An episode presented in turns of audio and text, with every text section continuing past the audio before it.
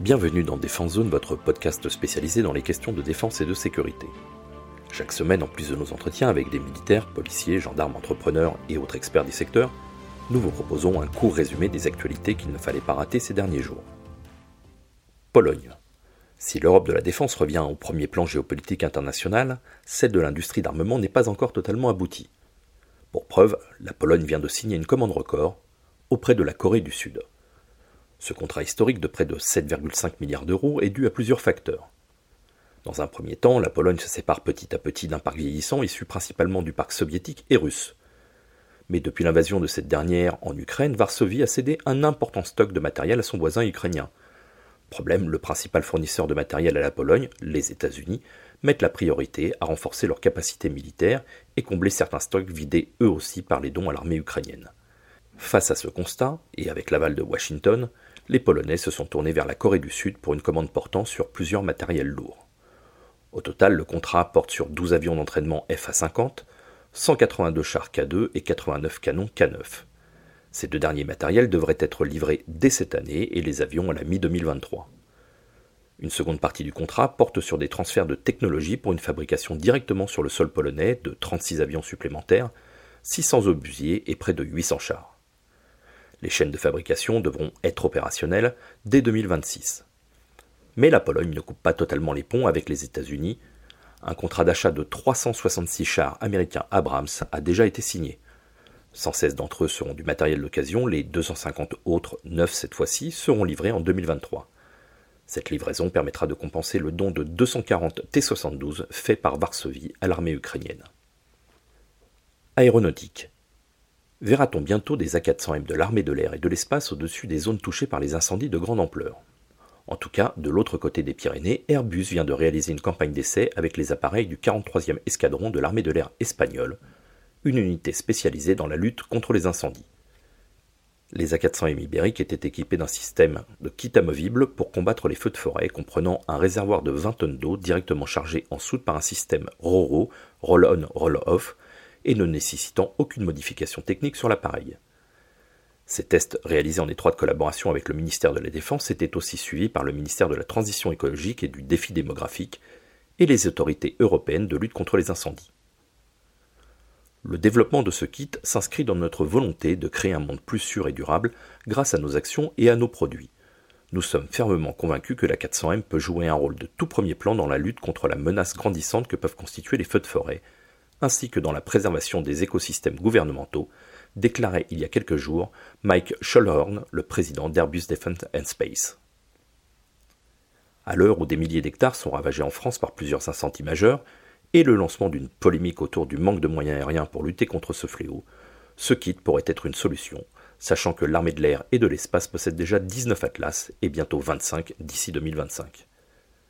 Pour information, la capacité de ce kit doublerait celle des avions utilisés actuellement par la sécurité civile, soit 6 tonnes pour les Canadair, CL-415 et 10 tonnes pour le Dash 8. Autre avantage de l'Atlas, les capacités tactiques de l'appareil.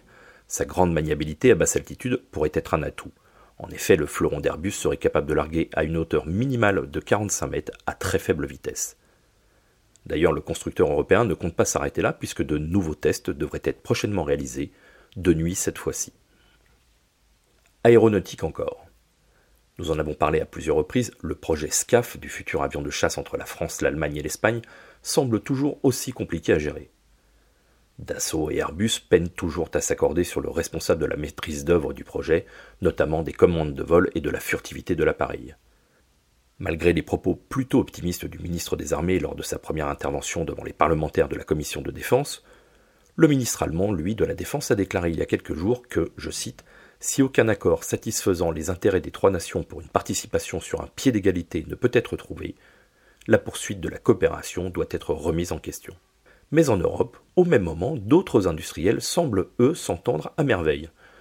Le 18 juillet dernier, lors du Farnborough International Air Show, le ministère britannique de la Défense a annoncé de nouvelles avancées du programme Tempest, le concurrent direct du SCAF franco-allemand. Tempest serait le premier avion de sixième génération développé sur le vieux continent autour d'un consortium comprenant les Britanniques, BAE Systems et Rolls-Royce, le Suédois Saab et l'Italien Leonardo. Viennent s'ajouter le constructeur de missiles européen MBDA et depuis quelques mois le Japon qui pourrait fournir le Jaguar, un système de capteurs nouvelle génération en mesure de détecter à très longue distance des cibles aussi bien aériennes que terrestres ou maritimes. Sur son compte Twitter, la Team Tempest annonçait déjà de premiers vols d'essai d'ici les cinq prochaines années. Si l'ambiance est au beau fixe du côté du FCAS pour Future Combat Air System, c'est que pour le moment, outre l'entente entre les différents industriels, l'argent ne manque pas. Déjà l'année dernière, Boris Johnson annonçait l'allocation de 2 milliards d'euros sur 4 ans et plus de 900 millions venus de fonds privés. Le 25 juillet, c'est le gouvernement italien qui allouait près de 2 milliards d'euros supplémentaires à une participation qui était déjà de la même somme les années précédentes. Du côté des emplois, le site du gouvernement britannique précisait même que, je cite, selon des recherches menées par la société de services professionnels PwC, plus tôt cette année pour le compte de la Team Tempest, le travail en cours des quatre partenaires de Team Tempest et de leur chaîne d'approvisionnement à l'appui des activités aériennes de combat au Royaume-Uni pourrait soutenir environ 62 000 emplois par an et contribuer à la région de 100 milliards de livres sterling à l'économie britannique entre 2021 et 2050. Démarré en 2015, l'Italie a rejoint en 2019 le projet Tempest, un an avant l'arrivée de la Suède. En attendant la mise en service possible du chasseur en 2035, les pays participants du projet continueront de financer l'Eurofighter Typhoon et d'acquérir pour maintenir leur capacité opérationnelle des F-35 de l'américaine Lockheed, dont près de 100 exemplaires pour la Royal Air Force et 60 du côté italien. Ministère des Armées. Vendredi 29 juillet, un communiqué du ministère des Armées annonçait la nomination du nouveau directeur à la tête de la Direction générale de l'armement, la DGA. Ce poste, un des plus prestigieux du ministère des Armées, la DGA est le premier acheteur du ministère, était tenu jusqu'à maintenant par Joël Barr, dont le mandat avait été prolongé de quelques mois afin de laisser passer les élections présidentielles et législatives. Son successeur, Emmanuel Chiva, est bien connu des militaires puisqu'il occupait le poste de directeur de l'agence Innovation Défense. Arrivé à l'AID en 2018, ce normalien de 54 ans est docteur en biomathématiques avec une spécialisation en intelligence artificielle et dans le domaine des systèmes complexes et du biomimétisme. Emmanuel Shiva a travaillé depuis plus de 20 ans dans les domaines de l'intelligence artificielle et de la simulation militaire.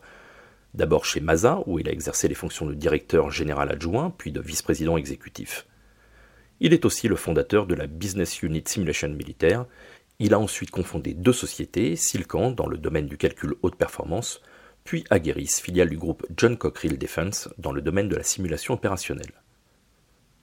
En parallèle de ses activités, il a été pendant quatre ans président de la commission Recherche, Technologie et Innovation du GICAT et président du jury du programme Generate d'accompagnement des startups innovantes dans le domaine de la défense aéroterrestre et de la sécurité.